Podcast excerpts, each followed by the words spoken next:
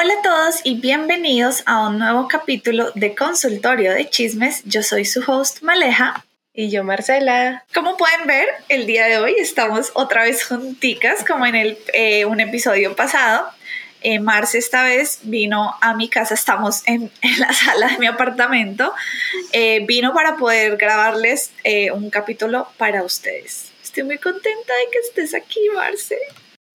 No, yo también, porque ha sido muchísimo tiempo desde que vine a tu ciudad, entonces me, me gusta mucho. Ahorita el clima aquí está perfecto a comparación de Seúl, entonces pues dije, bueno, voy, te visito, grabamos y de paso pues una recreadita y echamos chisme. ¡Ah! Echamos chisme, sí, que es lo que más nos gusta hacer a nosotras.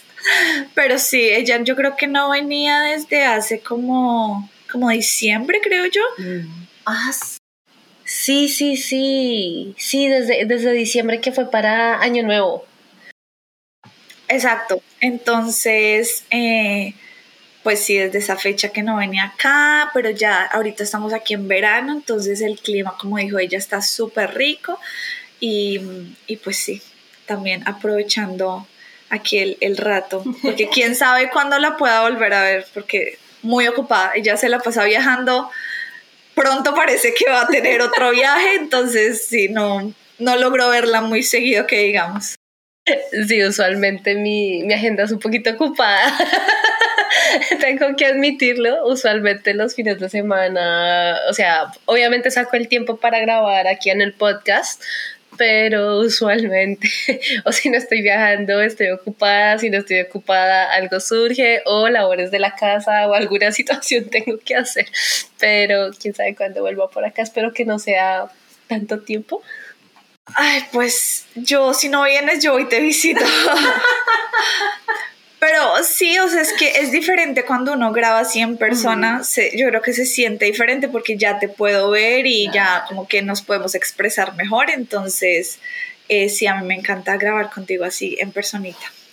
No, y que además la pasamos chévere, grabamos en tiempo real, nos reímos al mismo tiempo, eh, no hay fallas en internet ni nada, entonces es como súper práctico y, y la pasamos súper chévere grabando.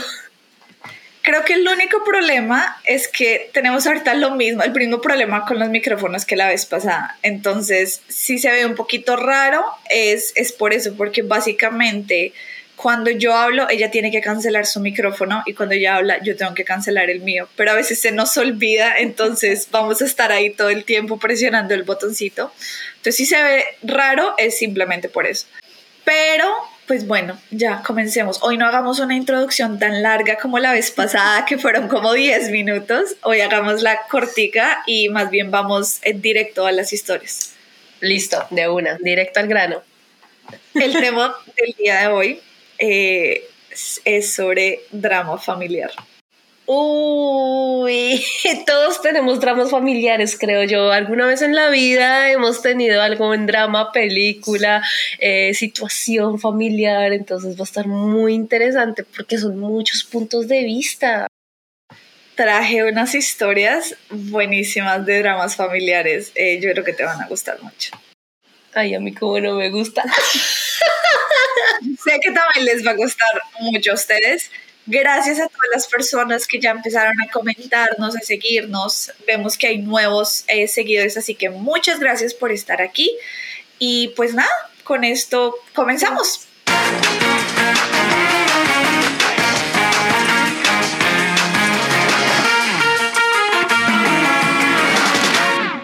¿Soy un idiota por no mudarme de mi apartamento para que mi hermano pueda tenerlo? Yo, mujer de 23 años, tengo un hermano mayor, de 32. Me mudé de la casa de mis padres antes que él y encontré un lugar pequeño para mí que está muy cerca de mi trabajo. El lugar no es el más grande, es un apartamento de una habitación, pero es suficiente para una persona y el alquiler es muy barato, así que estoy muy contenta con él. Puse mucho trabajo en ello y me aseguré de que fuera mi pequeño espacio feliz. Recientemente mi hermano comenzó a quedarse a dormir de vez en cuando. No tengo ningún problema con eso. Él trabaja en el turno de noche y mi casa también está más cerca de su trabajo que la casa de mis padres. El problema empezó cuando empezó a traer más y más de sus cosas a mi casa. Trajo su PlayStation 4, comenzó a jugar en mi sala de estar y en general es un invitado terriblemente desconsiderado y me trata como a nuestra madre. Mencioné esto con mis padres y papá sugirió que debería dejar que mi hermano viviera allí y comprarme un apartamento nuevo. Dijo que debería buscar un lugar más grande porque mi hermano gana menos dinero y podía pagar mi casa y yo podía encontrar algo mejor. Pero no quiero un apartamento más grande. No tengo planes de tener una familia o pareja donde necesitaría algo más que un dormitorio. Y puse tanto trabajo en personalizar mi apartamento que esto se siente tan injusto. Mis padres dijeron que sería un imbécil si echara a mi hermano ahora por quedarse y no darle lugar. ¿Es eso cierto? Información adicional. Mi hermano no me paga el alquiler. Solía quedarse aquí solo un par de días, pero se ha convertido en semanas. Esta es como una pequeña adición. Me comuniqué con mi arrendador a partir de hoy. Ella aún no ha respondido, pero es amable, así que espero que entienda mi situación. Además, no sabía que mis padres o mi papá reaccionarían así, Pensé que me ayudarían a hablar con él. No tenemos una mala relación. Estoy tratando de averiguar por qué cree que mi hermano también debería tener mi apartamento, pero mi padre no ha respondido nada de esta conversación. Amiga, no lo eres. El idiota es él. O sea, esto suena a que él es el hijo mayor y por ende el consentido y que como claro, llegó a incomodarla a ella en su cuartico, en su espacio personal y de momento a otro a metérsele prácticamente y que bueno, esa primera diga, oye, vete y yo me quedo, maldito porquería. O sea, eso no se hace. Antes ella de buena gente que le tendió la mano, le dijo, oye, sí, puedes venirte a quedar en mi casa cuando quieras, vienes, me visitas. El otro incluso fue un aprovechado en hacerlo. Me parece horrible esa situación porque en serio, o sea, ¿qué relación de hermanos hace? Y no, y que el papá diga, oiga, pues vaya y cómprase una casa nueva. O sea, la cuestión no es si es casa propia o si es arrendataria. La cuestión es que es el espacio personal de ella. Y que de buenas a primera los papás tomen el lado del chico y le digan, no, usted vaya si usted puede, mientras prácticamente él deje morir las cosas fáciles. No, honestamente, no, no te vayas del apartamento, no le des el gusto. Sí, o sea, la verdad es, el hermano es un descarado y la verdad me molesta mucho la posición que tomó el papá. O sea, como tú dices, claramente se nota que el hijo mayor es el consentido y se están aprovechando de que ella gana un poquito más y no, o sea, no está bien. O sea, así no sea como tú dices, casa propia y todo, es su espacio, ella trabajó duro por él, lo personalizó para que fuera el espacio de ella y el otro no puede venir acá a vivir de gratis porque ni siquiera está pagando arriendo, o sea, a vivir de gratis y esperar que le hagan todo, porque ahí ella dice que es un desconsiderado, supongo que no lava la losa, que usa todo, que se come las cosas y pues que no no hace nada. No, y además que menciona, justamente ahorita que estabas diciendo eso, me acordé de que menciona que la trata igual que a la mamá. Entonces, imagínate qué tipo de trato es para que pues ella misma lo ponga ahí en la historia. Significa que no debe ser nada bonito. Yo pienso que es así como una sirvienta, como tengo hambre, o como ya lavo la ropa o cosas así. Eh, pero yo pienso, si ella dice que ya lleva semanas, yo pienso que ahí como que el error de ella, ella tuvo que sacarlo después de dos semanas máximo. O sea, si a las dos semanas tú dices, bueno, de a poquitos, ya llevas dos semanas acá, es como yo no soy tu sirvienta, si tú usas un plato, lo tienes que lavar. Si quieres comida, la tienes que comprar. Si quieres lavar, la tienes que lavar. Y si quieres vivir acá, no me gustaría, pero supongamos que de verdad el hermano como que la está pasando muy duro, como que vas a pagar la mitad. Yo no voy a pagar por ti porque sé que él puede pagar su espacio. O sea, que no quiere hacerlo es otra cosa, pero el papá dice que lo puede pagar. Entonces, al menos pagar la mitad. Y que ayude de pronto también con servicios de vez en cuando, porque si nada más dice que juega con la consola, honestamente yo nunca he tenido consolas, pero probablemente una PS4 debe consumir de pronto buena cantidad de luz, sobre todo en el tiempo en el que la esté usando. Entonces, este, también que colabore un poco con, con algunos servicios o parte del este, porque literal de gratiñano no se puede. Exacto. Te voy a leer los comentarios. Este eh, tuvo 18 mil votos. No eres la idiota.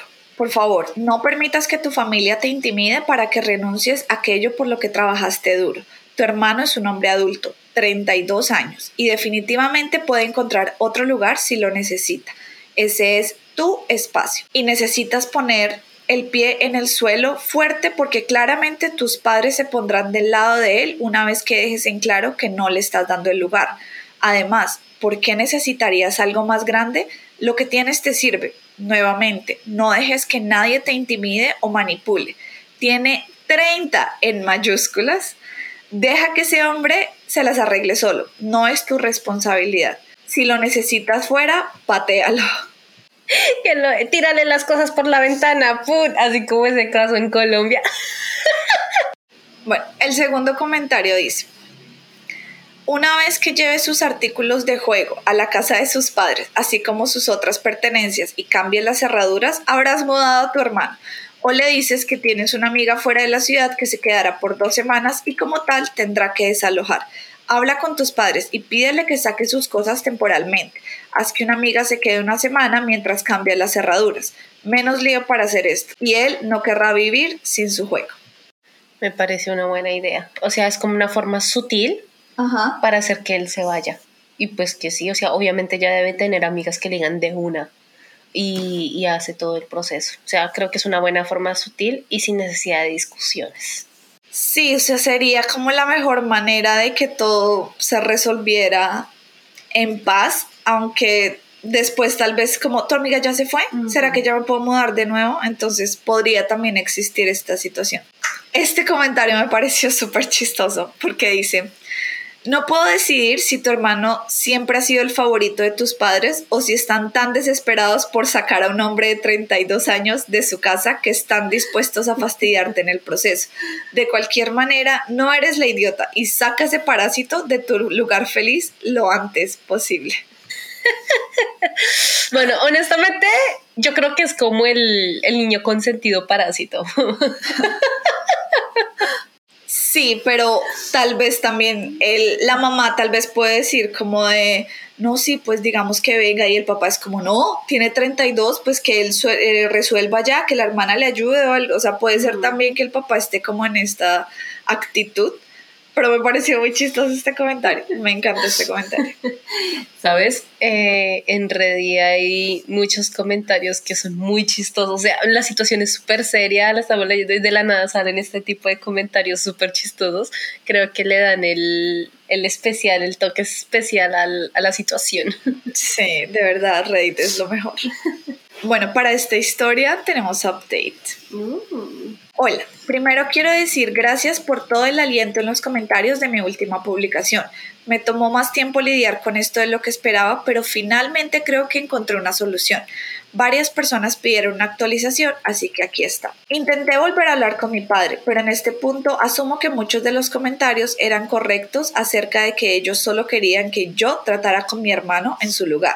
Me tomé un tiempo de mi horario de trabajo para empacar su mierda y esperé a que se quedara aquí después del trabajo nuevamente, ya que todavía necesitaba que me devolvieran la llave. Mirando hacia atrás, probablemente no sea el mejor movimiento, pero estaba estresada y cansada. Fue una pelea horrible, pero finalmente terminó con él dejando mi apartamento y devolviéndome las llaves. La razón por la que no cambié las cerraduras es porque mi arrendador me recordó que esto podría ser muy costoso y que ella no cubriría el costo por mí. Han pasado varios días y mi hermano no me ha contactado desde entonces, ni ha intentado entrar a mi apartamento. Todavía estoy considerando cambiar las cerraduras y podría hacerlo pronto con el permiso de los propietarios y cubriendo el costo yo mismo. Pero parece que tengo mi espacio de vuelta. Lo que realmente me molesta es cómo mi relación con mis padres de repente sufrió tanto por esto. Mi reacción inicial cuando les pedí que me ayudaran a echar a mi hermano y mi padre respondiendo con el cambio de apartamento fue que no podían hablar en serio. Aparentemente lo hacían. Mi madre habló conmigo esta semana y me dijo que dado que estoy en buenos términos con el propietario, podría resolver algo. Es completamente ridículo y casi cómicamente malvado en este punto. Le dije que no es así como funciona el alquiler de un espacio. Ni siquiera sé si esto es puro derecho o ego. Sin embargo, no importa, decidí reducir el contacto con ellos sobre esto hasta que descubra lo que hicieron mal. Independientemente de si lo hacen o no, mi familia no son los personajes principales de mi vida y estoy harta de ser un tapete para ellos. Me tomó algo de ánimo defenderme y quiero agradecer a todos los que me la dieron. Bueno, aparentemente dentro de lo normal, esta historia tuvo un final feliz, es decir, ella logró obtener su espacio personal otra vez de vuelta, no fue tan fuerte la pelea, o sea, me refiero en términos de ya gritos o cosas así, ya a otro nivel, sino que ella hizo las cosas, creo que de una forma madura, o sea, llegar a recogerle sus cosas, mandárselas a los papás y decirle directamente en la cara, dame mis llaves creo que fue una forma de enfrentar la situación y ya si el arrendatario le da la posibilidad de más adelante cambiar la chapa o la cerradura y eso, súper bien. De ahí a que la relación con los padres haya quedado un poquito ah, ahí, es como, bueno, ellos tomaron el lado del hermano y pues ahí sí, de malas, tú haces bien, honestamente, no seguirte involucrando y seguir apretando esa llaga en la herida como tal. Entonces, creo que fue la mejor decisión y tenemos un caso resuelto. Sí, sí. por fin, un, caso. Pocos son las historias en Reddit que se puede saber el final, pero gracias a Dios esta fue una de ellas y resultó muy bien para Opi, así que me alegra mucho por ti, Opi. Vamos con la segunda historia. Soy una idiota por no incluir a mi sobrina en el cumpleaños de mi hija ya que sus padres no pueden pagarlo. Yo, mujer de 31 años, tengo una hija de 8 años y mi sobrina también de 8 años. Nacieron con 10 días de diferencia. Por eso desde pequeñas mi cuñada de 29 años siempre ha presionado para hacer una fiesta de cumpleaños compartida. Cuando las niñas eran jóvenes, más o menos cuando tenían uno, cuatro años, solíamos hacer fiestas de cumpleaños compartidas. Pero mi esposo y yo nos dimos cuenta de que siempre éramos nosotros los que pagábamos la factura de todo, comida, decoración, ubicación, etc. Las chicas también eran completamente opuestas. Mi hija siempre ha sido más tomboy, mientras que mi sobrina es súper femenina. Cuando mi esposo y yo le dijimos a mi cuñada y a mi hermano que ya no íbamos a hacer los cumpleaños compartidos, se enojaron mucho y comenzó una gran pelea. Dijeron que no pueden darse el lujo de organizar un lindo cumpleaños para su hija, pero nosotros podemos, por lo que tiene sentido que lo paguemos, ya que somos familia. No somos tontos, así que nos apegamos a lo que dijimos y desde entonces las chicas han tenido cumpleaños separados. A mi hija y a mi esposo le encanta ver Fórmula 1 juntos y ella quería tener un cumpleaños con el tema de la Fórmula 1 este año. El fin de semana antes del cumpleaños tuvimos una cena familiar en casa de mis padres. Mi cuñada, mi hermano y sobrina estaban presentes. Mis padres le preguntaron a las niñas si estaban emocionadas por su próximo cumpleaños y si iban a tener fiestas este año. Mi hija les dijo a mis padres que tendría una fiesta temática de Fórmula 1 este año mi cuñada respondió por mi sobrina y dijo que no iban a hacer una fiesta para ella porque la situación estaba difícil. La conversación quedó ahí. El fin de semana pasado tuvimos la fiesta y fue genial. Toda la familia estaba invitada, como siempre, y todos se lo estaban pasando en grande hasta la hora del pastel de cumpleaños. Estoy en la cocina con mi mamá, mi suegra, mi cuñada y algunos otros amigos de la familia hablando. Saco el pastel para tenerlo listo para llevarlo a todos. Mi cuñada echa un vistazo al pastel y parece confundida. La cuñada dice, ¿ese es el pastel de cumpleaños de las niñas? Opi responde, ¿qué quieres decir con las niñas? El pastel es para... Nombre de la hija. Cuñada. Bueno, ya que mencioné que las cosas están apretadas este año, pensé que incluirías nombre de la sobrina en el cumpleaños. Opi. Entiendo tu situación, pero ¿cómo es que nunca me mencionaste esto? Cuñada. Bueno, pensé que sería sentido común. Ahora mi hija no va a tener ningún tipo de celebración por su cumpleaños este año porque usted y su esposo son muy egoístas. Luego salió furiosa de la cocina, hizo una gran escena en la fiesta afuera y les gritó a su esposo y a mi sobrina que es hora de irse y se fue. Desde entonces ella nos ha estado enviando mensajes a mí y a mi esposo sin parar tratando de hacernos sentir culpables de que mi sobrina no tuvo una fiesta de cumpleaños y llamándonos todo tipo de nombres. Me siento mal porque mi sobrina no va a tener una fiesta de cumpleaños. Soy una idiota por no incluirla a pesar de que no pueden pagarlo no es idiota. Y me mantengo en la posición, vea, así, porque desde pequeñas se han aprovechado. No han pagado ni un solo peso en diferentes cumpleaños que han hecho a lo largo de la vida. Sí, las fiestas de cumpleaños son importantes para los niños. Usualmente tratan de celebrarlos juntos. Pongo un ejemplo. yo tengo una prima, ella me lleva escasos que 22 días de, o sea, somos del mismo año, del mismo mes, y la diferencia son apenas 15, 20 días. O sea, obviamente sí hemos celebrado de pronto para las navidades, porque sí, yo soy de diciembre, para las navidades juntas partir la torta o, o las cumplemes, es que le llamamos así en Colombia, eh, pero siempre van poniendo de su parte. O sea, que por ejemplo los papás, supongamos caso hipotético, mis papás pusieran la torta y los papás de mi prima pusieran las bebidas o ambos llegar a un lugar o hacer cosas así. Pero aquí en este caso no dieron ni un solo peso tras del hecho estaban insinuando como de, oye, hagamos fiesta, pero ustedes pagan todo, básicamente. O sea, es entendible que últimamente la situación económica no esté muy buena, pero es que no hay necesidad de hacer una fiesta con bombos y platillos para celebrar un cumpleaños. Simplemente con que hagan, compren una tortica, no tiene que ser la torta más cara del planeta o simplemente la pueden hacer, why not? La hacen bien bonita, decoradita, algo muy sutil, sencillo, puede ser un perfecto cumpleaños para una niña. Al final y al cabo ellos no les importa que sea tan extravagante o no, sino pasar el momento en familia.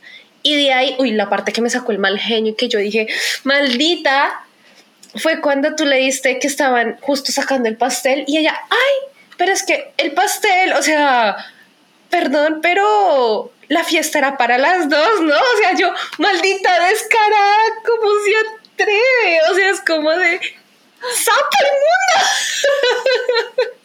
mundo! no, no.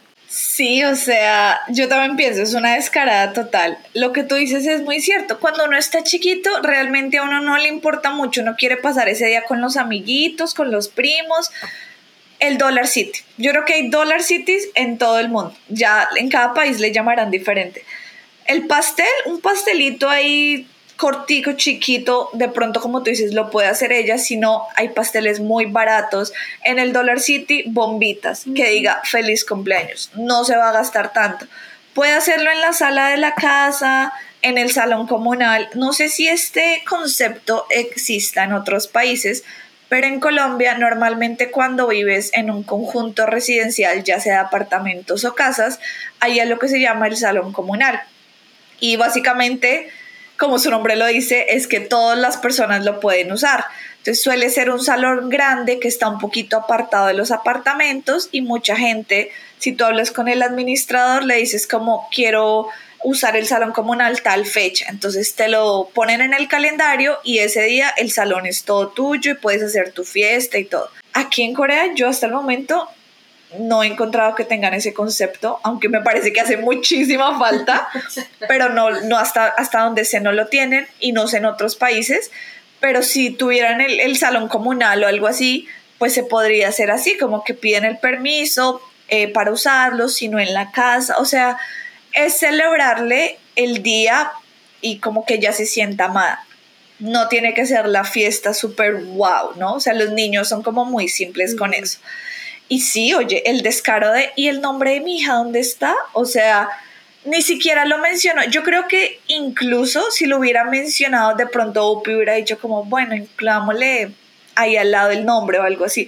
Pero ella pretendía que Opie como que adivinara que ella quería que pusieran el nombre de su hija, o sea, no tiene ningún sentido. No, y en especial que llegó y así como de, pues se pasó la fiesta de cumpleaños perfecta hasta la parte del pastel. Es decir, que antes de que viera el pastel, la otra estaba pensando que la fiesta era para los dos, siendo una temática de Fórmula 1.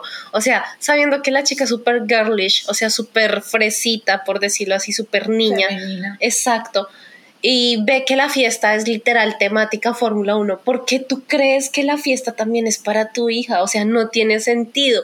Simplemente se estaba eh, pegando, por decirlo así, a la fiesta que no le corresponde a ella. O sea, sí, no miento, no niego. De vez en cuando no es pecado no negarle comida a nadie. O sea, se le puede eh, ofrecer un plato de comida o tal vez si fuera la primera vez, por decirlo así, de que no, miren, eh, estamos muy mal económicamente y por primera vez no podemos celebrarle cumpleaños, yo creo que Opio hubiera dicho, listo, no hay problema. Pero es que ya viene desde que eran pequeñas, entonces es una simple descarada. Si ves que en teoría no cuentas con condiciones económicas para hacerle una fiesta, comienza a ahorrar un año antes, comienza a ahorrar un poquito antes y al menos vas a tener un poquito de dinero para hacerle algo a tu hijo. No necesariamente, pues sí, sé que hay personas que viven del día a día, pero con que saquen una mínima porción chiquita de ese esfuerzo diario como tal, pensando en el hijo, creo que no les va a doler para después hacerles, aunque sea algo mínimo, algo íntimo. Ahora bien, otra opción, no sé si en, tu ciudad tú también lo hacían o no, que a veces los padres hablaban con los profesores en el colegio y decían como, oye, celebremos el cumpleaños aquí con sus compañeritos. ¿Qué es lo que hacían? La torta, el feliz cumpleaños foticos y que a veces que el colegio mismo ponía a veces uno que otro globito y el letrerito y salió. Si no están tan bien económicamente, algo así creo que la profesora nunca se negaría. O sea, armó semejante drama familiar, le está arruinando la fiesta a la sobrinita. Eh, y no, o sea, ya simplemente espera que como ustedes tienen plata y nosotros no, y como somos familia, pues es lo mínimo que pueden hacer y no, o sea, volvemos a este tema que lo habíamos hablado antes. No por el hecho de que eres familia ya tienes que aprovecharte de la otra persona. O sea, no funciona así. Te voy a leer los comentarios. Eh, Opi estuvo comentando bastante, entonces mm. también tenemos un poquito de, de lo que dice Opi. No eres la idiota. En primer lugar, simplemente no es tu trabajo asegurarte de que tu sobrina tenga una fiesta. Eso depende de sus padres. Si las cosas están apretadas, tal vez necesiten ser creativos, pero aún depende de ellos. En segundo lugar, es ridículo que ella piense que insinuar hará que su hija se agregada a la fiesta.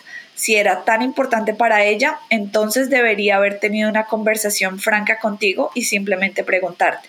Todavía podrías haber dicho que no, pero no habría habido ninguna confusión. Eso depende de ellos, no de ti. Y Opi le contesta, esto es lo que estaba diciendo. Si me hubiera preguntado, probablemente hubiera dicho que sí, o incluido a mi sobrina de alguna manera, pero ella ni siquiera me preguntó, solo asumió. Ahí está.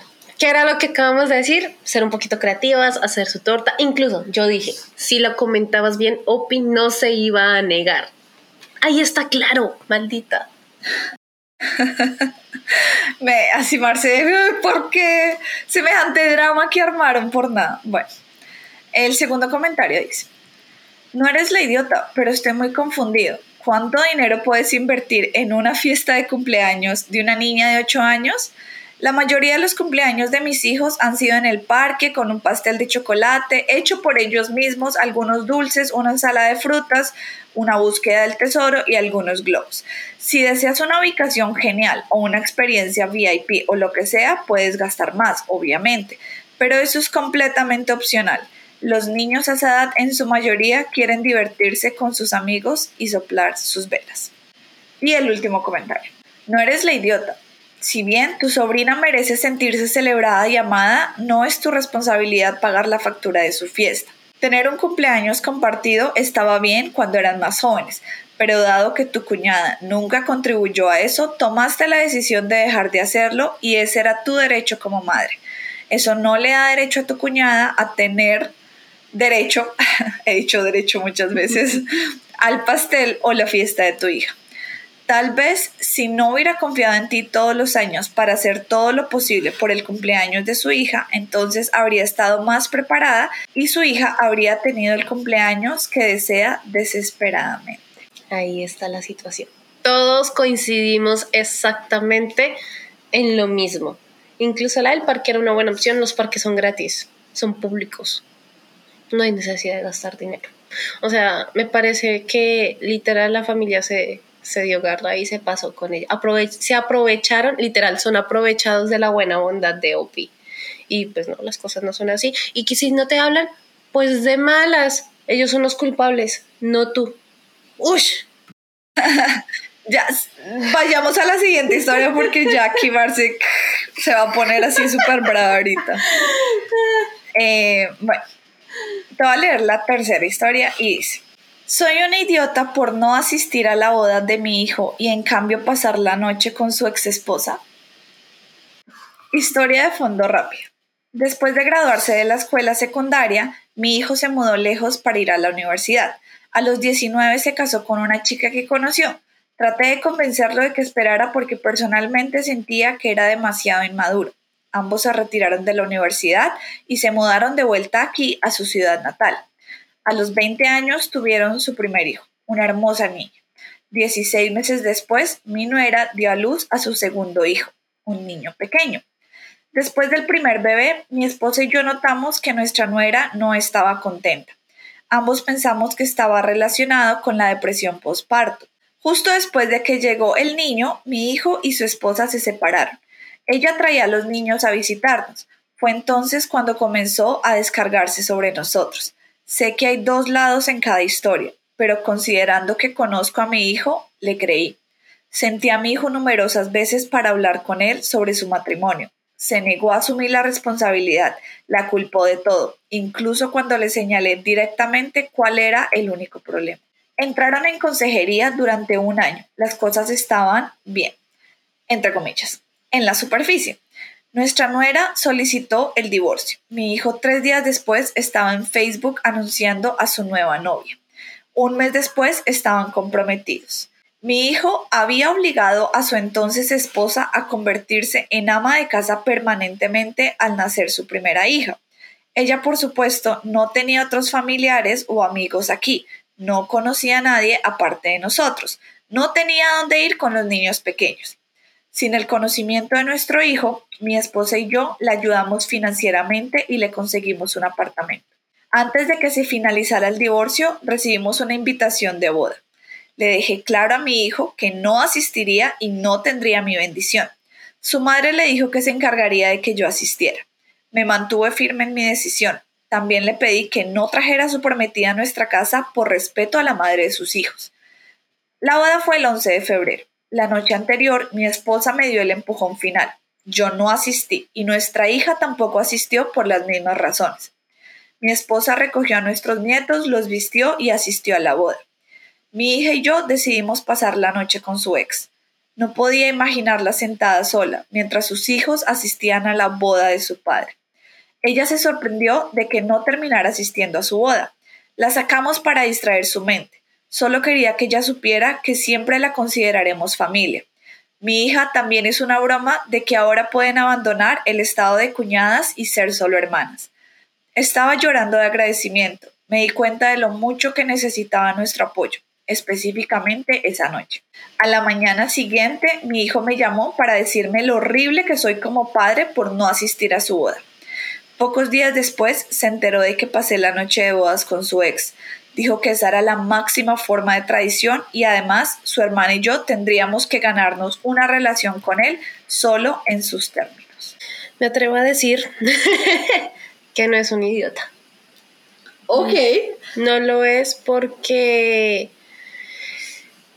cómo es, o sea, entiendo que el matrimonio venía dañado, hicieron hasta lo imposible para salvarlo y todo lo demás. Pero de ahí a que prácticamente te divorcias y ya te estés casando con alguien más, obviamente siento que fue un poquito, no sé cómo decir la expresión, tengo la expresión mexicana en mi, pala, en mi mente, como culero. Fue muy culero haber hecho eso, sobre todo viendo la situación de que la esposa en teoría no estaba bien, o sea, mentalmente hablando. Entonces, este, creo que lo más prudente había sido que el man hubiera esperado un poquito más de tiempo para poder hacer la boda, porque al final al cabo, bien lo dicen, la chica no tiene a nadie. Ella se mudó de su ciudad, decidió abandonarlo todo para venirse con el chico. Y de un momento a otro, bueno, pasan estas situaciones, situaciones de pareja que suelen ser obviamente normales en muchos casos, donde un matrimonio no funciona, a pesar de ayuda y todo no funciona, se abren listo, pero hay algo que es mínimo que se llama respeto. Y obviamente los suegros le están ayudando y todo, pero ¿cómo tú se te sentirías de mujer si te das cuenta que tu ex esposo a pocos días de divorciarse de ti ya se está casando y sobre todo en la forma en la que él te trató? De que aparte de que tuve que renunciar a mis estudios, de que tuve que renunciar a todo, ahora me vas a tratar como pura ama de casa, a encargarme los hijos mientras tú puedes seguir tu propia vida. Entonces, sí, o sea, me parece que incluso la chica va a estar muy agradecida, tanto con la cuñis, bueno, ex cuñis y con el ex suegro, pues por lo mismo, por ese apoyo. Y ya pues el chico realmente siento que le falta demasiada madurez para enfrentar las situaciones. O sea, la verdad es que triste el hecho, la verdad sí me parece muy triste de cómo actuó, pero afortunadamente esta chica encontró dos personas que a pesar de que fueron su familia política y todo, y que ya no lo soy, siguen preocupándose por ella y como que le tratan de dar un apoyo para seguir adelante con su vida. Sí, yo también obviamente estoy de acuerdo contigo, eh, de que obviamente el papá no es un idiota. Me parece muy bien que se haya quedado con, con la ex esposa porque claramente era un día difícil para ella eh, no tuvo un buen matrimonio, no tuvo la mejor suerte con, su compañero de vida. Eh, él la obligó a hacerse ama de casa, después la llevó a un estado que ella cero, no conoce a nadie, no puede trabajar, dos niños que se llevan 16 meses, eso no es nada, o sea, idiota el hijo que va de una, no está terminando el divorcio y ya está pensando en casarse con otra, o sea, me da pesar con la nueva esposa, para ser sincera, porque no saben lo que se está metiendo. Probablemente el tipo vuelva a divorciarse, vuelva a casarse, o sea, eso yo creo que va a suceder. Em, pero me parece muy bien la posición de, del papá, que no le acepta, él sabe que su hijo está haciendo algo mal, le muestra que está haciendo algo mal y no lo apoya en eso porque pues no está bien, obviamente. Te voy a leer los comentarios. El comentario más votado dice, no eres el idiota. Parece que eres un padre razonable que reconoce cuando tu hijo está siendo un idiota. No veo nada mal en que elijas apoyar a la madre de tus nietos, a quienes parece haber dejado en un mal lugar. Hay un comentario eh, que él hizo. Alguien le preguntaba exactamente qué, qué era lo que había pasado exactamente. Que entonces él mencionó que, por ejemplo, uno de los problemas era el siguiente. Trató de controlar a su ex esposa cuando se casaron, ella era rubia. Poco después tenía el pelo castaño. Después de tener los dos hijos, quería volver a ser rubia. Él le dijo que no, que quería que tuviera el pelo castaño. Él no quería que ella trabajara o que realmente nunca saliera de la casa. Ganó peso, comprensiblemente, después de tener un bebé. Estaba enojado con ella por no esforzarse más, por no perderlo. Dijo que no se casó con una mujer gorda. Segundo comentario. Mm. Marcia ahí se va cargando, cargando, cargando. Me estoy poniendo del color del vestido. Segundo comentario. No eres el idiota. Y Opi, ganas el premio de suegro del año. Tu hijo parece ser muy, muy inmaduro. Recibiste una invitación y le dejaste en claro que no asistirías. Y la forma en que ayudaste a tu nuera es un testimonio de lo amable que eres. Usted y su hija tienen la moral que su hijo nunca podrá ver. Y el último comentario. Me da risa cómo te dijo que necesitabas ganarte una relación con él. ¿Por qué querrías ganarte una relación con alguien que no respeta las relaciones que ya tiene? Tu hijo suena un poco narcisista teniendo en cuenta lo rápido que se deshizo de su primera esposa y se quedó con la chica nueva. No eres el idiota, estoy feliz de que su ex tenga a alguien como tú y tu hija en su vida. Entonces Opi contesta, mucha gente aquí ha dicho que suena narcisista, He escuchado el término un millón de veces. Sé que es una persona egocéntrica, pero nunca lo he investigado. Bueno, lo hice esta tarde. Esto lo describe perfectamente. No tiene empatía, siempre cree tener la razón y todos los demás están equivocados. Veo que es un comportamiento enseñado. No tengo idea de lo que hice yo o su madre para que desarrollara rasgos narcisistas. Probablemente dejé pasar demasiada basura tal vez ya quisiera yo tener un suegro como él. Pero si, o sea, fuera de chiste, el man es un completo patán. O sea, pobrecita, y sí, apoyo la, la idea que tú dijiste de pobrecita la nueva esposa.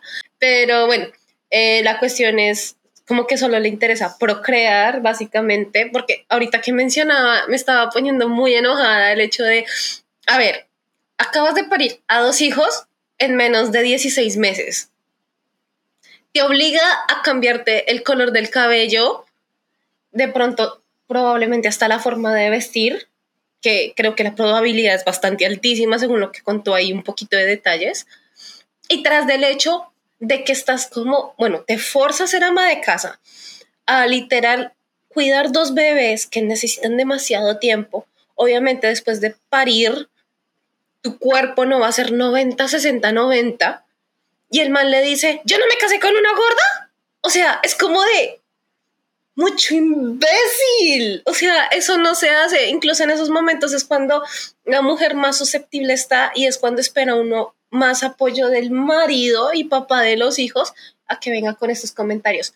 Realmente suena, y lo digo desde mi perspectiva, a que el man ya no vio atractiva a su esposa, a pesar después de tener dos hijos, y como que ya no entonces decidió, bueno, esto ya es como imaginarme una novela, pero tal vez consiguió a la otra con la que realmente sí sentía atractivo, por decirlo así, no le importó ni cinco el sentimiento de la mujer y que de pronto le haya puesto los cachos o algo así. Yo creo que exactamente eso fue lo que pasó, que al final, o sea, como que básicamente dijo, bueno, esta está más bonita, tiene mejor cuerpo, me voy con ella y como la otra, pues allá usted, ¿no? Como que cuide mis hijos y ya.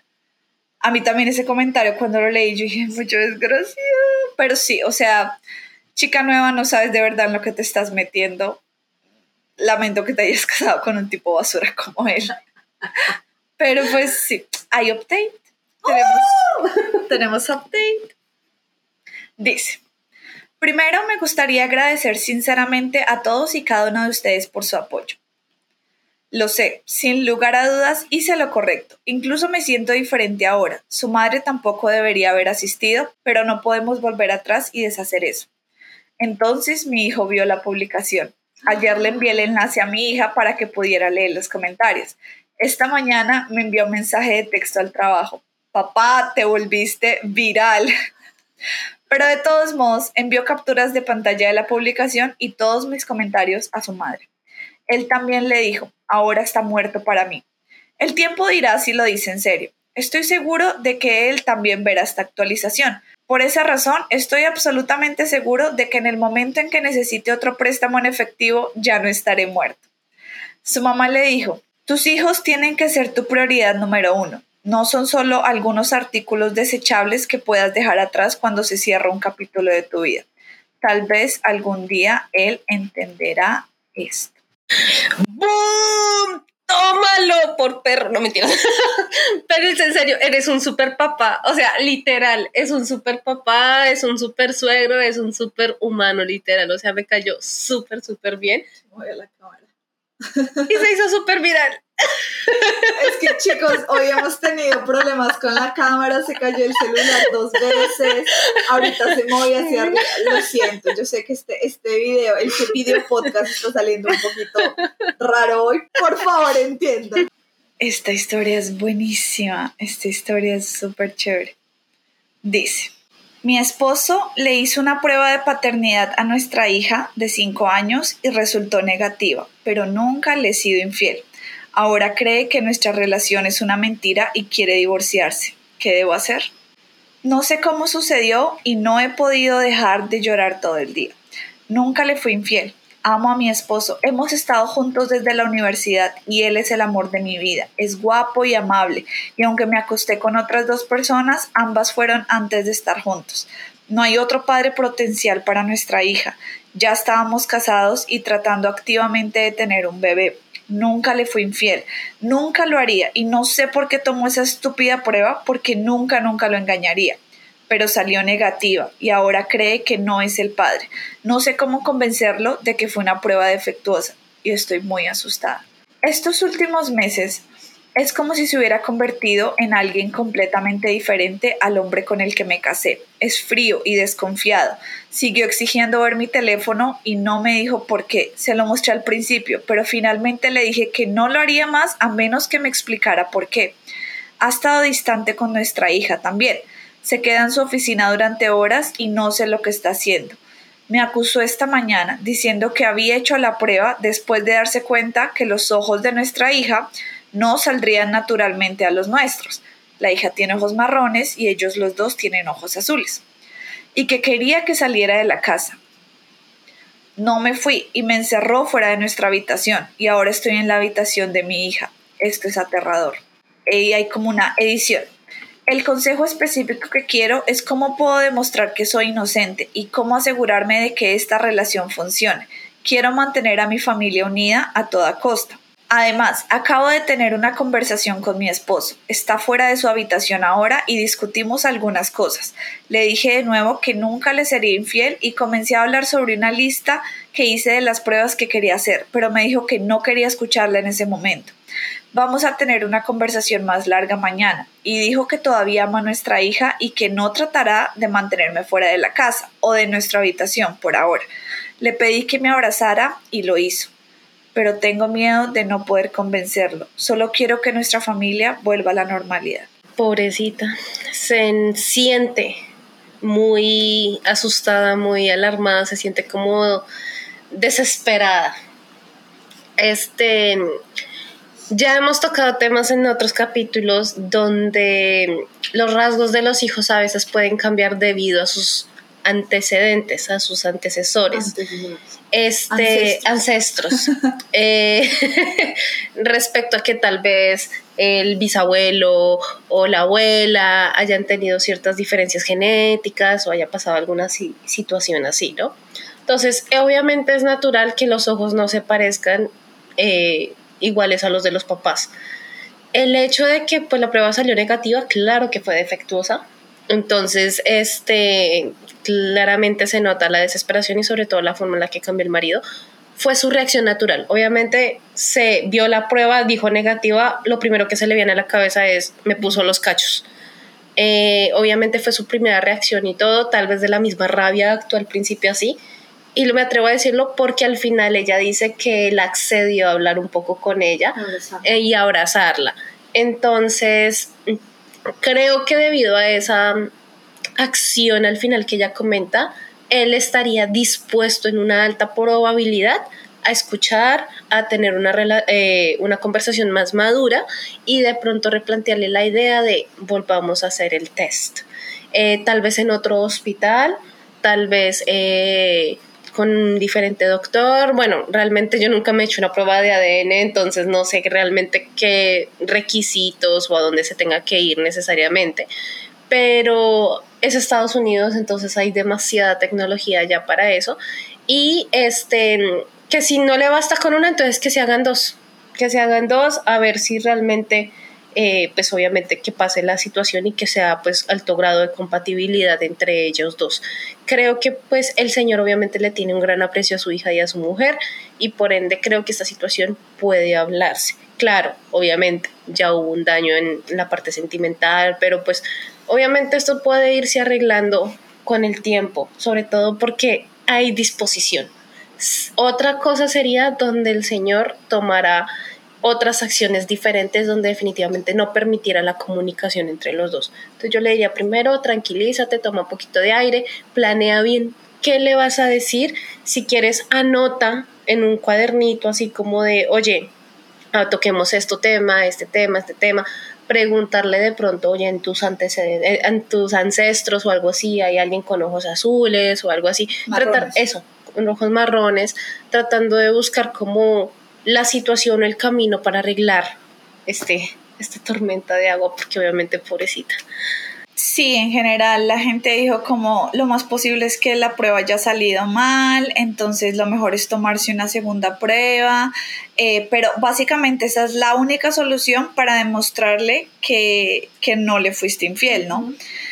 Pero yo puedo entender la posición del, del señor también, aunque es lo que tú dijiste, o sea, hay cosas que los, el color de los ojos, la estatura, cosas así son cosas que uno realmente no puede controlar eh, y que puede pasar, ¿no? O sea, como que no salga lo normal. Yo conozco, tengo una amiga que el papá es como mono, eh, mono le decimos a las personas rubias en Colombia es que sé que en muchos países no se usa, entonces explicación, es rubio y de ojos verdes y el hijo mayor salió así, mi amiga que es la siguiente salió así, pero la niña tercera eh, salió morenita, morenita y, de ojos color marrón y es porque la mamá es, es, ella, la mamá no es tan oscurita, pero la mamá, la familia de la mamá sí, entonces genética la verdad es difícil de controlar, pero básicamente la solución que que traje solo un comentario porque la solución que todos daban era exactamente lo mismo.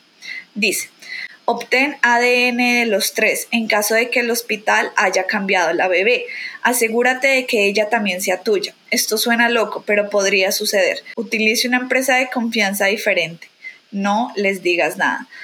Y cuando leí varios comentarios decían eso y yo como, ok, la posibilidad de que hayan cambiado la bebé, que no es muy alta, existe eh, y pues sí, lo mejor sería como, si ella está tan segura de que nunca le fue infiel, también hacerse la prueba y demostrarle como una, o que tu prueba de laboratorio quedó mal, o dos, que la niña no es de ninguno de los dos.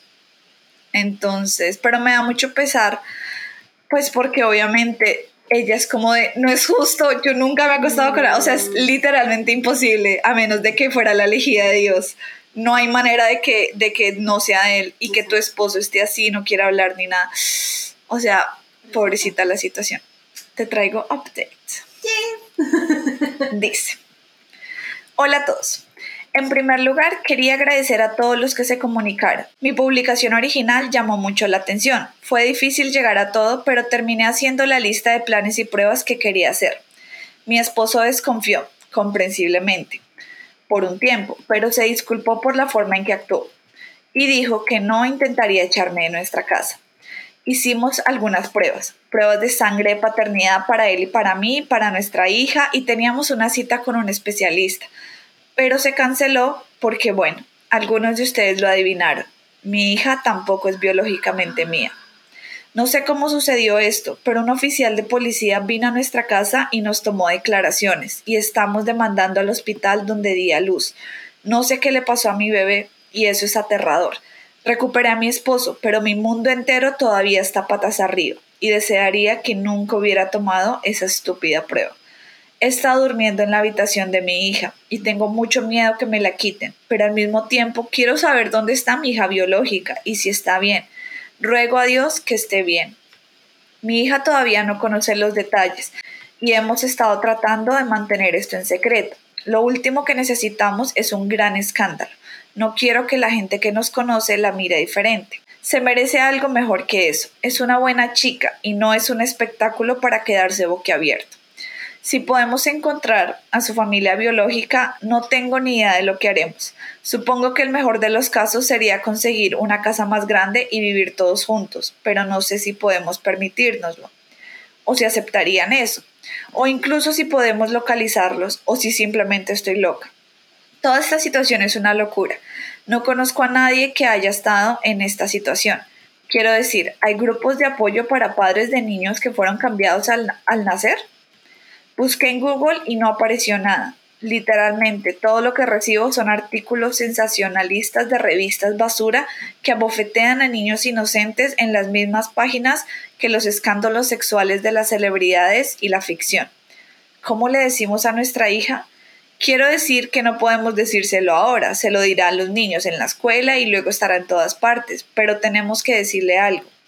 No sé qué he hecho para merecer esto. Wow, Efectivamente, yo a veces digo que los comentarios en Reddit parecen brujos. Y realmente era una probabilidad, sucedió. Y ahí sufren tanto los padres como la hija. Y qué terrible situación. Lo lógico, entre comillas, sería que la familia biológica de esta niña tenga al hijo biológico de la pareja de Opie. Pero va a ser una búsqueda exhaustiva y también la reacción de cuando se entere o cuando encuentren al hijo propio, al hijo biológico y lo vean, pero su amor está con la chica porque perfectamente decimos, padre no es el que engendra, sino el que mm, cría. Entonces es como una disyuntiva muy grande. Creo que irse a vivir todos juntos es un error, por obvias razones, pero pues... Yo creo que económicamente es muy difícil que todo el mundo decida como, ok, si nos vamos a vivir juntos en una sola casa. O sea, realmente las cosas como que no funcionarían así de fácil. Pero lo que tú dices es una situación muy difícil porque la niña que has estado criando por cinco años es tu hija, ¿no? Porque por cinco años has considerado que es tu hija, pero al mismo tiempo es dónde está la mía que de verdad nació de aquí y que es biológicamente nuestra. O sea, obviamente ambos, ambas familias van a querer tener las dos niñas, pero no es posible, ¿no? Hay un drama que es, es, de Estados Unidos que se llama Sweet Child Birth, que es como cambiados al nacer. Yo me vi casi, tenía como cinco temporadas, casi que me terminó el drama porque es buenísimo y básicamente se trataban de dos niñas em, que fueron cambiadas al nacer, pero se enteraron cuando tenían 16 años. Y se enteraron porque una de ellas estaba haciendo experimentos en la universidad con, la, con su sangre, o sea, que estaban y ella salió como, no, imagínate que mi sangre es, que es una de las más raras, es como B negativo. Y la mamá es como, tu sangre no puede ser B negativo. Y ella, pues no sé, eso fue lo que me dijo el, profesor. Dijo, es imposible porque yo soy O positivo, tu papá es A positivo, no hay mm. posibilidad remota que seas B negativo. Y ahí comenzó ella como de, como así. Y empezaron a buscar y se dieron cuenta que habían sido cambiadas al nacer. Pero el punto es que esta familia eh, tenía muchísima plata. Todos eran como eh, rubios y ojos verdes. Y la niña era más como latina, ¿no? Mm. Encontraron a la familia de la otra y la otra era una mamá soltera, latina, y la, la hija que tenía era rubia y de ojos verdes. O sea, claramente habían sido cambiadas al nacer, estaban así como de, son 16 años que llevamos criándonos. O sea, no podemos así como de, bueno, devolvámosla y aparte la señora que era madre soltera, pues ella vivía en condiciones no malas, pero digamos de clase media baja, mientras que los otros tenían la recasa, el redinero, y no es justo para ninguna de las dos. O sea, era, era súper difícil. Aparte que la niña, la rubia, eh, era, había perdido el, sentido del... Ah, de la escucha. De la escucha, no es olfato, tengo la palabra el audio, sí, no podía escuchar nada. Entonces eh, todos empezaron a aprender sign language porque era la única manera de hablar con ella. Pero entonces en este drama lo que hacían es que la familia que tenía mucha plata tenía como una casa, que era la casa de los visitantes, al lado de la casa de ellos. Mm. Entonces como que lo que hicieron fue que ellas, la, la madre soltera y la hija, se fueron a vivir ahí y pues de alguna manera convivían todos juntos, pero eso es un problema tenaz. Y todo el drama sobre esto, ¿no? O sea, como sobre todos los problemas que se presentan al tener familias así como tan diferentes, tanto económicamente como en, o sea, en las cosas de, por ejemplo, de que no puedo ir y eso. Y es tenaz, o sea, es tenaz y ambas eran como de, o sea, yo no puedo escoger porque ambas son mis hijas. Mm. Es, es, es buenísimo si se lo quieren ver pues, como se llama Cambiados al Nacer. Buenísimo. Creo que era de ABC Family, pero la locura de este. Pero me da mucho pesar con ellos porque comienza ahora esta vaina de vamos a poder encontrar a mi hija, estará bien, estará con una buena familia. Como le digo a la mía que no es realmente la mía? Ahorita está muy chiquita, tiene cinco años, realmente creo que no sería el momento para hablar, no va a entender bien. Pero pues igual, o sea, Opie, de verdad. Ay, no sé, yo pienso que lo mejor es que de verdad el Señor nunca se hubiera tomado la prueba, porque nunca hubieran sabido la verdad y como que ojos que no ven, corazón que no siente, ¿verdad? Pero resulta que mucha gente como que criticó mucho al esposo, muchísimo. ¿Por qué se la hizo? Entonces, él, ella tiene como otra edición y dice, hola a todos, entonces aparentemente un youtuber decidió que sería una idea divertida leer mi publicación en su canal. Mi esposo reconoció la historia. ¿Cómo no? Esto no sucede todos los días. Luego fue a la página de mi cuenta. Encontró bastantes comentarios sobre él que no eran exactamente agradables y ahora me ha pedido la oportunidad de publicar su versión de la historia para que la gente deje de criticarlo. Entonces ahora tenemos el lado del esposo, ¿no? Que es interesante saber cómo llegó a la decisión de tomarse la prueba. Dice, sé que algunos de ustedes han estado en algún momento de su vida inundados de dudas, pero no es el lugar más lógico para estar. Es incluso menos lógico cuando tienes todo el maldito Internet diciéndote que tu esposa te está engañando y que ella está planeando quedarse con la casa y tomarte por todo lo que vales y nunca te amó realmente y siempre pensaste que ella era demasiado buena para ti, por lo que terminas viendo todo como una señal de infidelidad y luego obtienes no una, sino dos pruebas de paternidad fallidas para tu hija. Cuando pasó lo del COVID, engordé, me deprimí, dejé de sentirme como una persona. Mi esposa se quedó hermosa. Ella siguió siendo ella. Estaba seguro de que había cometido un error y que ella se arrepentiría de estar conmigo. Empecé a entrar en algunos grupos en línea, especialmente en Reddit, que estaban llenos de tipos a los que habían engañado. Perdido la custodia, perdido todo. Y cuando alguien dijo que su alerta fue que él y su esposa tenían ojos azules y su hijo tenía ojos color marrón, me sentí jodidamente estúpida. La gente decía que no dijera nada porque lo usaría para ocultar su infidelidad y adelantarse en el divorcio. Me hice la prueba y realmente no pensé que saldría negativa. Entonces lo hizo. No quería creerlo, pero sí, me retiré un poco. Me sentí traicionado. Quería ser un buen marido, pero no podía evitarlo. Traté de encontrar pruebas de una aventura y fracasé. Me tomé otra prueba. Cuando esta también salió negativa, me rompí. Si alguna vez te han engañado, sabes lo que se siente. Cuando mi esposa lo negó, me enojé más, solo quería que se fuera. No quería pasar por lo que todos parecían pensar que iba a pasar. No quería perder la custodia de mi hija, no quería perder mi casa, estaba asustado y enojado, y quería la verdad.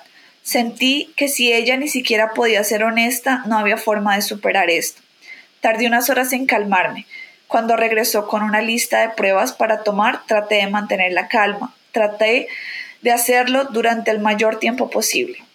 Sé que estaba equivocado sobre la aventura, pero también lo estaban todos los demás en mi oído. Mi hija realmente no es biológicamente mía. No consideré de inmediato que pudieron cambiarla al nacer. He pasado por un mal momento y no creo que enojarme una vez porque pensé que mi esposa me engañó y estaba mintiendo al respecto me convierte en un monstruo. Y luego la esposa dice, hola, soy la esposa otra vez. Solo quiero decir que, uno, estoy de acuerdo en que no es un monstruo, un abusador ni nada por el estilo. Dos, no estoy de acuerdo en que esté gordo. Amo mucho a este hombre desde hace mucho tiempo y no vamos a permitir que esta situación rompa nuestro matrimonio. Gracias a todos por su ayuda. Uf, qué historia. O sea, Literal se puede decir que esta es la historia que se lleva el título del video. Drama de familia, o sea, qué fuerte. Obviamente durante el cobicho cambió el mundo, cambió la perspectiva de las personas. Muchas personas realmente se volvieron loquillas, por decirlo así. O sea, el encierro los, los acribilló bastante fuerte. Pero qué bueno que el Señor al final y al cabo, lo que dijimos al principio, dio eh, sí dio acceso, permitió el diálogo y pudieron irse a tomar la prueba y pues al final se demostró que pues fueron intercambiadas al nacer. Claro, las acciones al principio van a quedar, pero pues al final y al cabo creo que con que vayan a una buena terapia y traten de buscar las posibilidades, obviamente. Ojalá no le vayan a quitar nunca el amor a la niña, no vayan a cambiar el amor de la niña. Este, creo que pueden salir adelante con esta situación sí, esta historia fue bastante difícil, em, pero bueno, le deseamos lo mejor a Opi. Que por favor, que logre solucionar todo bien y que, no sé, o sea, ah, es muy difícil, sí. Vamos con la última historia para este capítulo. Dice, soy una idiota por querer que mi suegra reserve una habitación de hotel. Actualmente tengo 33 semanas de embarazo con mi bebé número 2. Mis suegros quieren quedarse unas semanas cuando nazca el bebé. Lo hicieron por sorpresa con el bebé número uno. No soporto a mi suegra porque no escucha nada de lo que decimos. Ella no cumple con ninguna regla o límite que se establezca, incluido el de no publicar la foto de mis hijos en las redes sociales. Un poco sobre nuestra situación de vida. Mi esposo y yo vivimos en un apartamento pequeño de dos habitaciones y un baño. Solo se puede acceder al baño a través de nuestro dormitorio. En este momento tenemos dos adultos, un niño pequeño y dos perros de raza grande en el apartamento en todo momento. Y un tercer adulto, mi mamá, que viene los fines de semana para ayudar en la casa porque las cosas se están poniendo cada vez más difíciles. Ahora, el problema es que mi suegra cree que tiene derecho a quedarse durante cuatro semanas una vez que nazca el bebé número dos, como en le decimos que cuando comience el trabajo de parto, los suegros conducen con su perro ruidoso que ladra y se quedan en nuestro apartamento durante cuatro semanas para conocer al bebé. Hicieron esto con el bebé número uno también, pero decidieron sorprendernos apareciendo en nuestro apartamento dos días después de que yo llegara a casa del hospital. Me sentí miserable todo el tiempo que estuvieron aquí, porque mi suegra no respeta los límites personales. Le pedía que salieran del apartamento para poder amamantar. Mi suegra se negó. Así que no pude establecer un suministro de leche y tuve que recurrir a la fórmula debido a esto. Le pedí que por lo menos tocara la puerta cuando tuviera que ir al baño. Mi suegra se negó. Les pedí que por favor sacaran a su perro para que dejara de ensuciar el piso. Se negó. Luego se negó a limpiar dicho desorden, diciendo que no era su casa. Mi esposo se negó a hacerle frente a la situación y yo todavía estaba recuperándome del parto, así que realmente no tenía la energía para pelear con ella por nada. Cuando mi esposo dijo que querían hacer esto nuevamente, le pedí que les dijeran que tendrían que conseguir una habitación de hotel. Eso resultó en que mi suegra me llamara egoísta y grosera, y me dijera que tenía que aguantarme porque es su nieto y merecen verlo cuando nazca. Se niega a conseguir una habitación de hotel, se niega a respetar los límites que establezco y se niega a esperar hasta que el bebé tenga algunas semanas o meses porque entonces no la conocerá. También tengan en cuenta que estarían durmiendo en nuestro sofá todo el tiempo, lo cual fue una de las principales quejas de ella la primera vez, ya que tiene problemas de espalda. Y su sugerencia para arreglar esto la última vez fue que mi esposo y yo le compráramos una cama para que pudiera estar cómoda. Mi esposo, mi suegra y mi suegro me han estado haciendo sentir como si yo fuera la equivocada, porque los suegros viven en Minnesota, mientras nosotros vivimos en Georgia y apenas se ven. Ambos estados quedan súper lejos. Georgia queda al sur y Minnesota queda arriba pegado a Canadá. O sea, realmente tomaría mucho tiempo para verlos. Edición. Para todos los que dicen que debería quedarme con mi mamá, no puedo, ni puedo ir a ningún otro lado, ya que todo lo que realmente me queda es mi mamá y el dinero es demasiado escaso para ir a un hotel o algo así. Este fue un embarazo accidental y no tenía ninguna opción de terminarlo, ya que me enteré a las 16 semanas, que es demasiado tarde. Mi suegra nunca actuó de esta manera hasta que me casé con mi esposo. Él también cambió después de la ceremonia. Antes era perfecto, pero ahora es un infierno. Ahora bien, y trato de defenderme cuando vienen a visitarme, mi suegra corre llorando hacia mi esposo diciendo que fui grosera y que lastimé sus sentimientos. Mi esposo no hace nada excepto decirme que me ocupe de eso, que se irán pronto. Esta última parte me recordó a los dramas coreanos cuando las suegras son bastante fastidiosas. Este no lo es. O sea, esta chica no es una idiota, está en todo su libertad de hacer esto, sobre todo el background que acaba de dar se nota que la suegra es una metiche horrible, no respeta la privacidad, no respeta que el espacio es de la de Opi y de su marido. Ellos dos son un hogar. Incluso, menos mal viven lejos porque donde la tuvieran cerca sería un triple infierno para ella. Entonces, realmente eh, sería horrible, horrible. Y la verdad, pobrecita por ella, lo siento mucho. Realmente de esas suegras, líbrame Señor. Y, y que definitivamente hay veces dicen que, que, varias personas cambian mucho a la hora de casarse. Tristemente por eso, al parecer el hijo todavía no se ha destetado de la mamá, volvemos otra vez a la palabra, no se ha destetado y la suegra es una manipuladora de primera. Entonces yo lo que a ella le diría es que se mantenga en su posición de que no, no y no va a entrar a la casa. Bien, ella lo dice, no hay espacio. Y tras del hecho, la suegra quiere cama. O sea, perdóname, pero las cosas no son así. Prefiero mil veces yo pagarle un tiquete aéreo de Minnesota a Georgia o viceversa antes que se venga a vivir en la casa. Sí, o sea, de verdad, el colmo, a mí algo que me traumó un poquito es cómo no vas a golpear cuando vas a entrar al baño. O sea, me puedo estar cambiando, puedo estar en, en, en en pelota iba a decir, pero no sé si se entienda la expresión.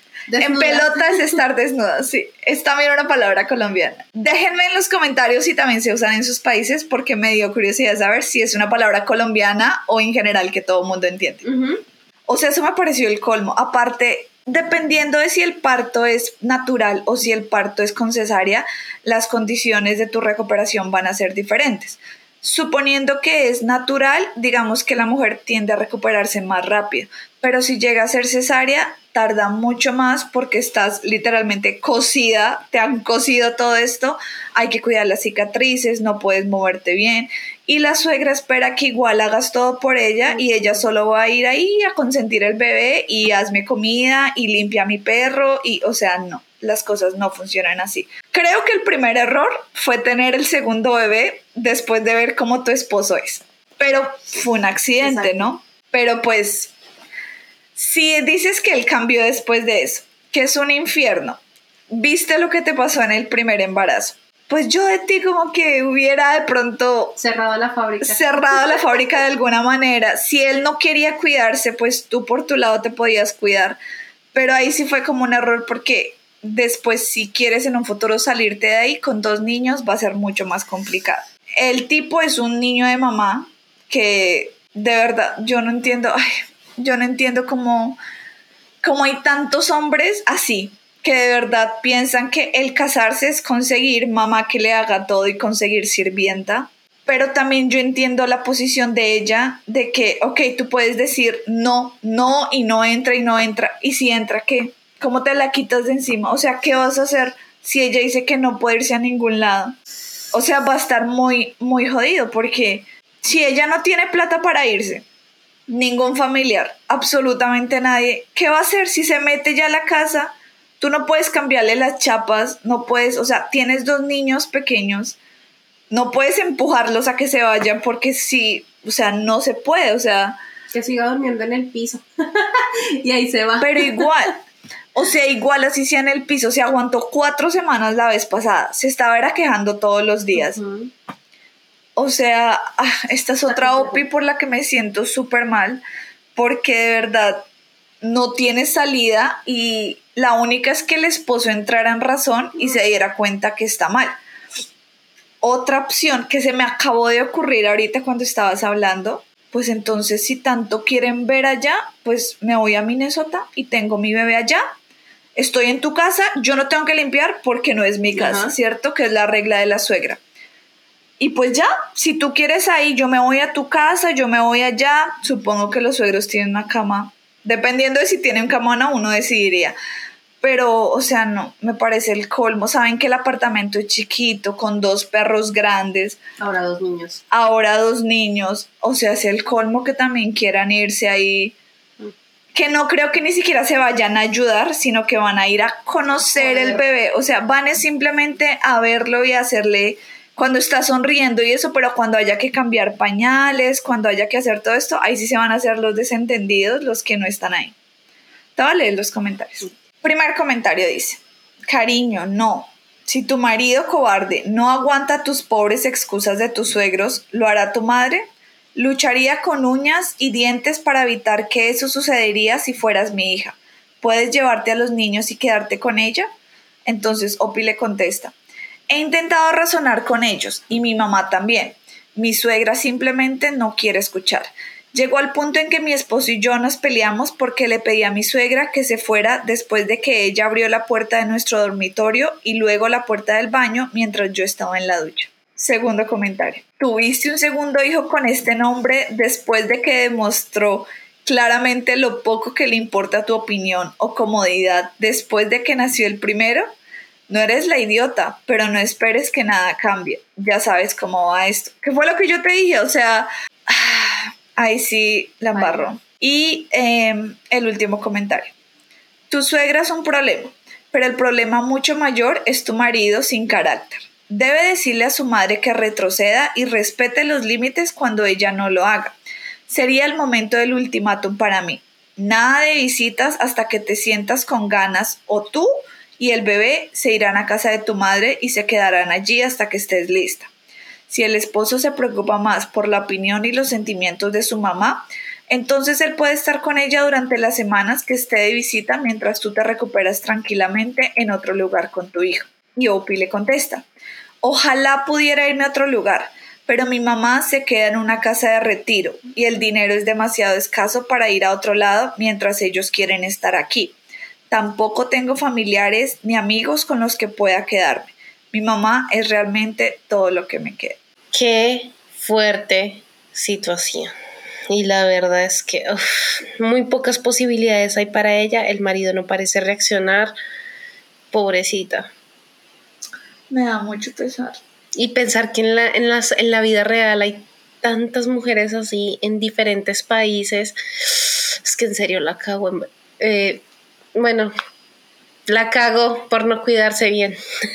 Sí, o sea, la verdad es que pues yo sé que es, yo sé que es, es complejo a veces porque pues muchas veces dicen pues que el hombre también se cuide, que no sé qué, y pues claro, sí, o sea, eso no debería ser solo responsabilidad de las mujeres, pero si el man no quería y tú claramente ves cómo es tu esposo, pues se vuelve responsabilidad tuya, ¿no? Que lo hagas. Pero, ay, no, o sea, yo realmente no sabría cómo resolver aquí, o sea, qué aconsejarle. O sea, si yo conociera a Opi, le diría como, vente y te quedas conmigo, pero como no conozco a Opi, realmente no sé qué podría decirle. O sea, es que está en una situación muy, muy difícil. Pero de verdad, ni un solo amigo. O sea, nadie, nadie en toda tu vida, nadie, absolutamente nadie. ¿Sabes yo qué creo? Que es inmigrante.